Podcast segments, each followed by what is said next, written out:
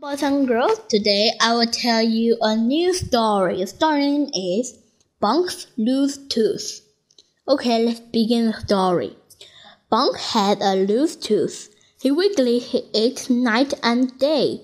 I am lucky. I have a loose tooth. He says, I am growing up. He says, Jupe, Lurk, and Snag check their teeth. They push and pull. No teeth are loose.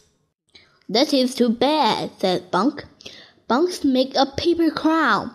I am a king of the loose teeth, says Bonk.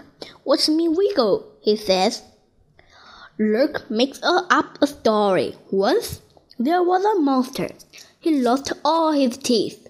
He could not chew. He never had teeth again. The end. Not like this story, says Bonk. Snag make up a story. Once there was a monster. His teeth got pulled out. It hurt. The end.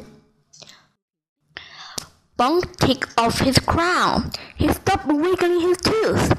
I do not want my tooth to come out, he says. But Bonk's tooth get looser. Jupe put his hand. I know a story, said Jupe. Once there was a monster. His tooth fell out. He put it under his pillow.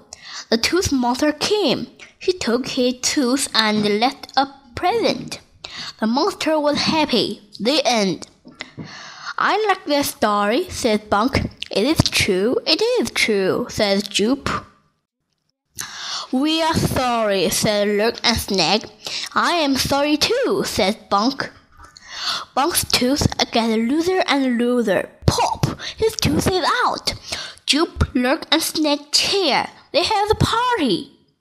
Is it party for me? asked Bonk. Jupe smiles. It is for you and for me, said Jupe.